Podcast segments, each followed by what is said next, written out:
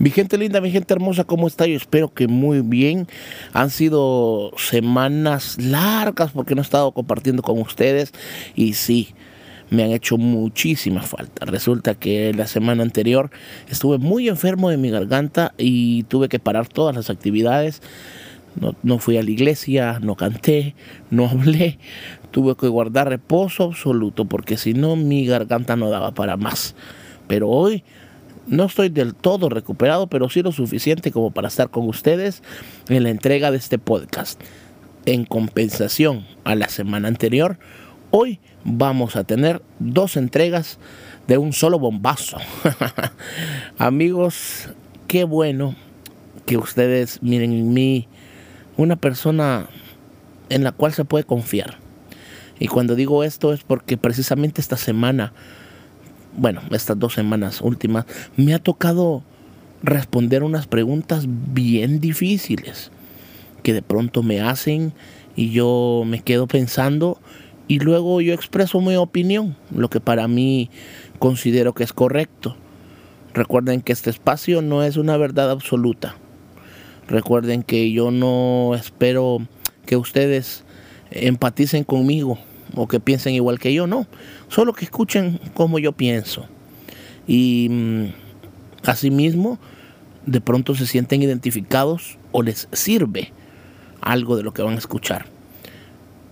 Hoy no he pedido permiso de decir los nombres o de contar las historias o de las preguntas que me han hecho en estos días. Sin embargo, por respeto a las personas, yo no voy a decir sus nombres pero sí voy a expresar algunos casos que tal vez ustedes se pueden identificar con ellos, y las preguntas que me han hecho y las respuestas que yo he dado. Como se me ocurrió, también puse en mis redes sociales qué consejo le gustaría escuchar de mí y tuve algunas respuestas. Damas y caballeros, hoy van a escuchar consejos, consejos de su servidor, el cual espero que les sirva mucho. No lo sé todo, no pretendo saberlo todo, pero creo que hay cosas que mm, me han tocado vivir y a través de la experiencia, que no ha sido mucha, pero sí a raíz de 25 años estando con personas de verdad, consejeros de primer nivel como lo son mis papás, eh, gente de la iglesia y grandes, grandes, grandes personas en el mundo, creo yo que algo he aprendido. Damas y caballeros, bienvenidos al podcast de hoy.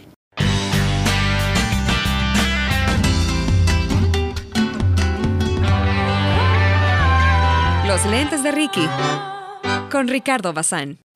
Este episodio no va a ser como los como los anteriores en donde nos hemos reído, en donde han habido cosas muy graciosas y muy entretenidas. Yo sé que este va a ser un capítulo especial en donde nos vamos a entretener, por supuesto, pero también vamos a pensar, vamos a meditar, vamos a analizar ciertas cosas que vivimos como jóvenes, que vivimos como personas en general, no, solo en la juventud. Yo creo que todo el mundo pasa por estos, por estos procesos. Una amiga muy querida me envió un WhatsApp con estas preguntas. Tengo un amigo que está haciendo cosas incorrectas, que está en algo que no está bien. Y él ya se dio cuenta. ¿Qué hago? ¿Sigues como amigo o te alejas? Tomando en cuenta que ya te dijo tu amigo que no quiere un consejo tuyo, solo alguien que le guarde el secreto. ¿Cómo actuar tú? ¿Sigues como amigo, como confidente, o te alejas? Y mi respuesta fue la siguiente. Creo que en una amistad lo que se tiene que cultivar es el respeto mutuo en un primer lugar. Y el poder entendernos y tolerarnos tal y como somos. Y eso va de ambas partes. Muchas veces hay personas, y me incluyo, que que procuramos pues estar alineados a lo que tal vez Dios diga o hemos sido criados de una forma muy muy respetuosa al, al, bien, digámoslo así, hacer las cosas correctas. Y hay otros, otras personas que tal vez no. Tenemos que aprender a llevarnos entre nosotros y entendernos.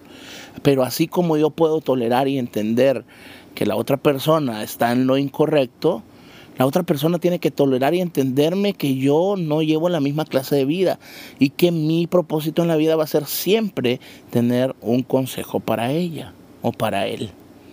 Entonces, eh, y, eso es lo mismo que pasa. Yo, yo, he tenido, y abro paréntesis, he tenido amigos em, homosexuales y que son mis amigos porque yo reconozco que Dios los ama también, más no lo que están haciendo. Y me dicen, pero ¿por qué tú no sos como otros cristianos que nos rechazan? Y es que yo les digo, porque la tolerancia y el amor se debe, de, debe ser mutuo. Entonces, yo no comparto lo que tú haces y se lo digo muy claramente, pero no dejo de hablarte por eso ni de respetarte por eso, porque eso es lo que nos enseña Dios. Entonces, así como yo tengo que tolerarte y tú me pedís que yo te tolere, tú tenés que tolerar y también respetar mis creencias y mis principios. Entonces yo lo mismo le respondí a esta amiga. Sigue siendo su amigo, sigue siendo su amiga, mientras él o ella respete tus principios. Tú nunca dejes de tratar o de darle un consejo para que esa persona deje de hacer lo incorrecto. Puedes, puede confiar en ti, por supuesto. Puede guardarle secretos, sí.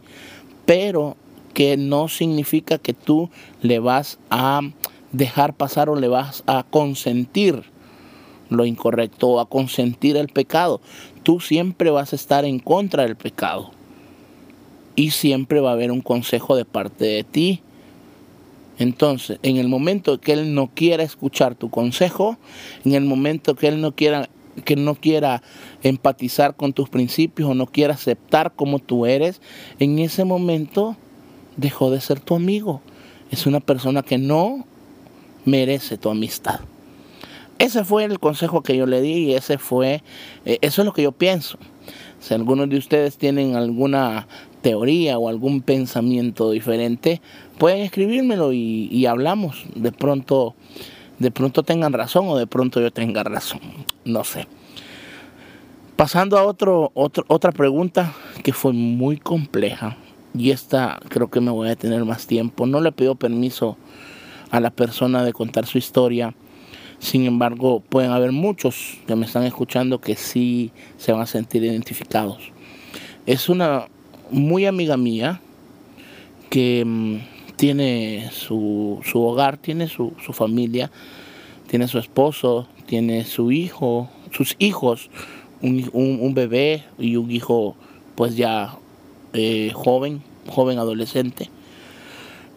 Resulta que mm, acaba de descubrir que su esposo tiene una relación extramarital y a eso sumémosle de que en los últimos años su esposo ha incrementado su vicio en el alcohol y sumémosle que ha estado incluyendo o involucrando a su hijo, a su hijo de 17 años, 16 años, en el vicio y lo he estado incitando y salen juntos y bla bla bla.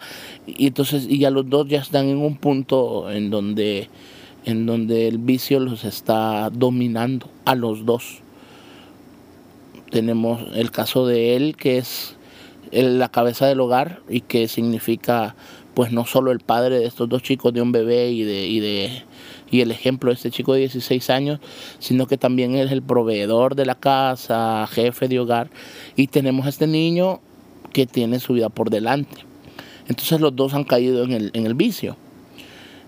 Entonces me dice, esta persona que justo en este momento está pasando este proceso tan difícil, en donde descubre que, que extra de los vicios, hay una relación extramarital, o sea, él tiene un amante y acaban de, tener un percance que han perdido dinero, han perdido este, cosas materiales y bueno, ha habido un solo rollo ahí. Entonces me dice, ¿qué hago? Yo me creo que volteé mis ojos para adentro como para ver mi interior y vi y vi solo una palabra. La verdad es que este la única la única palabra que puedo decir es es confiar, confiar en Dios que él tiene el control de todo, porque no es algo como que yo tenga una experiencia, ¿verdad? Obviamente de, de eso no le puedo decir qué hacer en este en este momento, qué hacer en el sentido de eh, qué hacer en su relación, qué hacer en su eh, cómo actuar.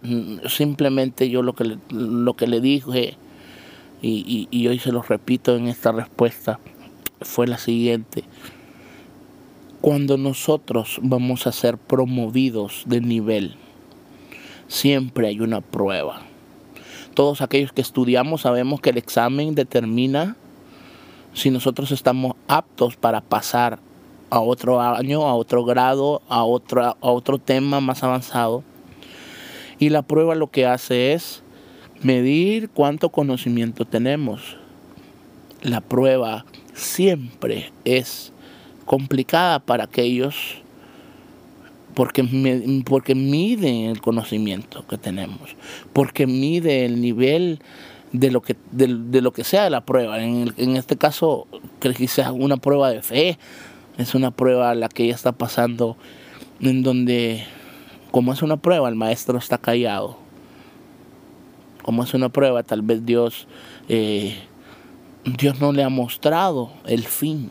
Dios no le ha mostrado el, el verdadero propósito de lo que en realidad...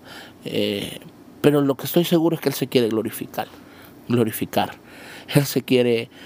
Él, él quiere hacer algo con esa familia, porque Dios es un Padre amoroso. Él no, eh, él no excluye a nadie. Yo sé que la familia de esta amiga está en los planes de Dios y Él tiene un propósito eterno. Un propósito eterno que muchas veces nosotros desconocemos, pero sí formamos parte.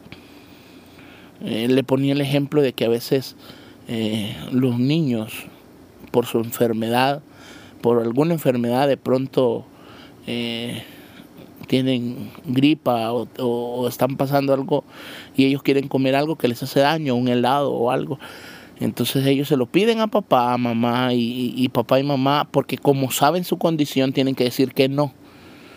Papá y mamá les niegan el helado. Pero el niño solo se queda con lo malo. El niño se queda con el no de papá pero no sabe que el propósito es mucho mejor para él, porque ese lado le puede hacer daño.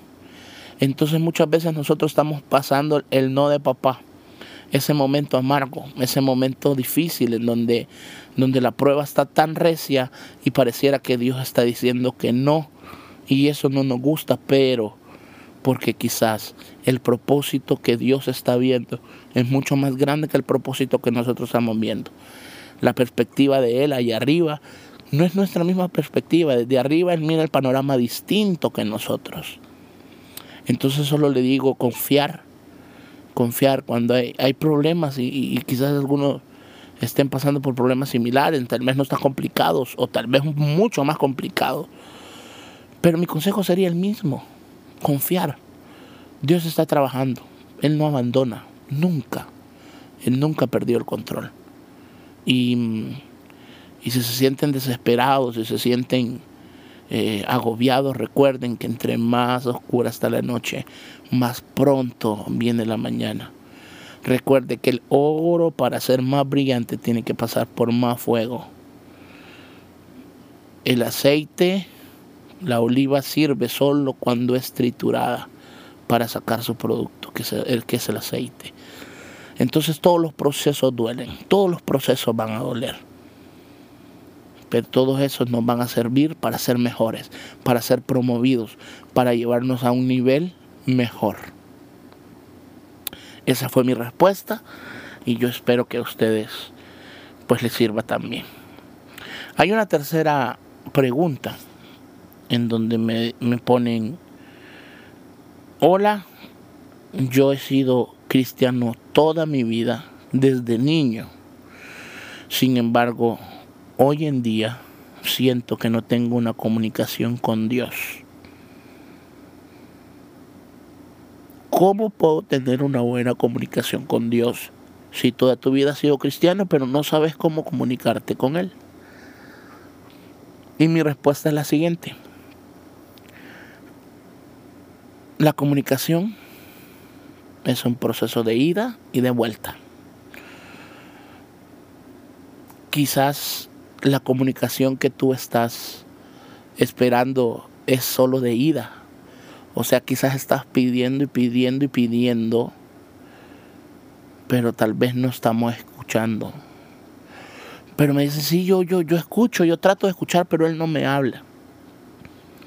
Entonces, porque puede hacer eso, porque puede hacer eso, de que él no me habla.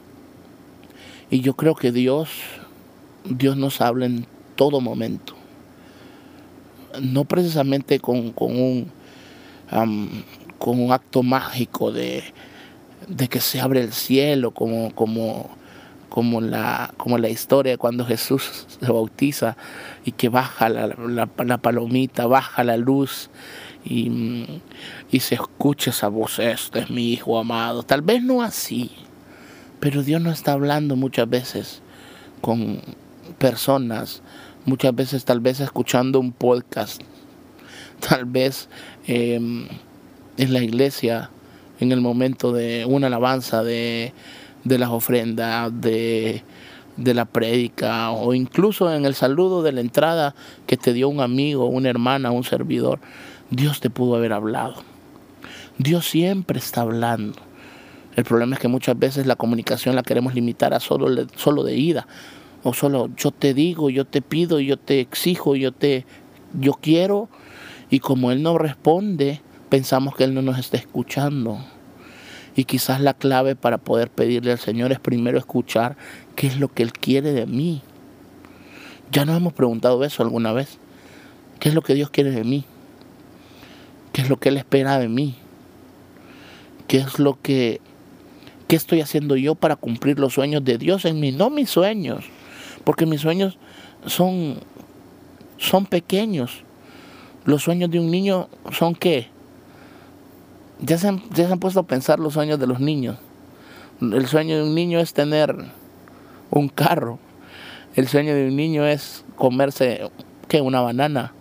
Eh, el sueño de un niño, y hay, hay, muchos ambiciosos, pero cuando nosotros llegamos a la madurez, los sueños de los niños nos parecen ridículos ya cuando estás grande, ya tu sueño no es tener un carro, sino tener una empresa que te genere miles de carros, de empleos, de estabilidad.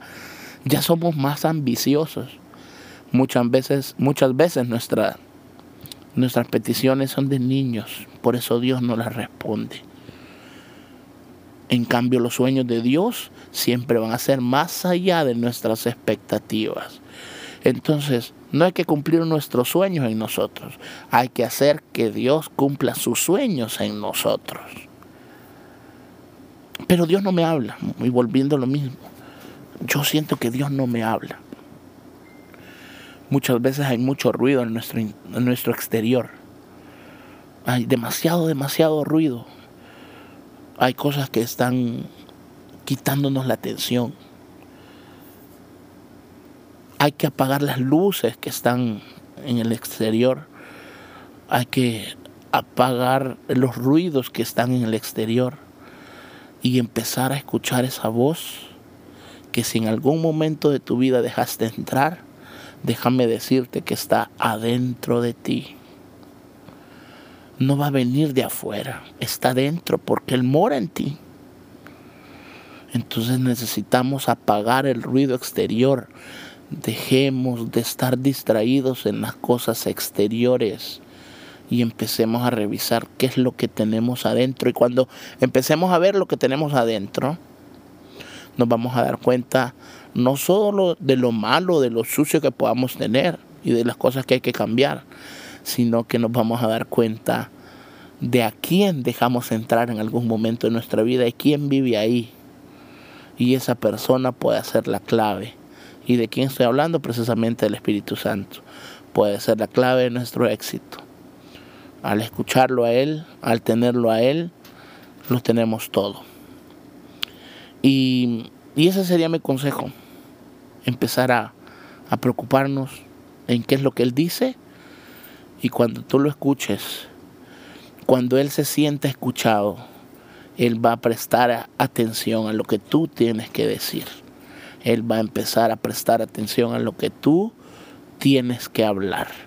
Y ahí va a empezar la comunicación con Dios.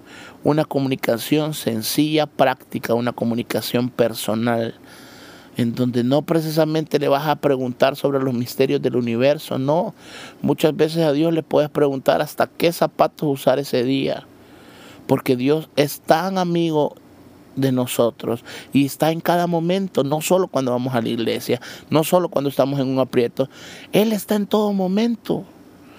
Él está desde que nos despertamos hasta que nos acostamos, incluso cuando estamos dormidos, Él sigue con nosotros.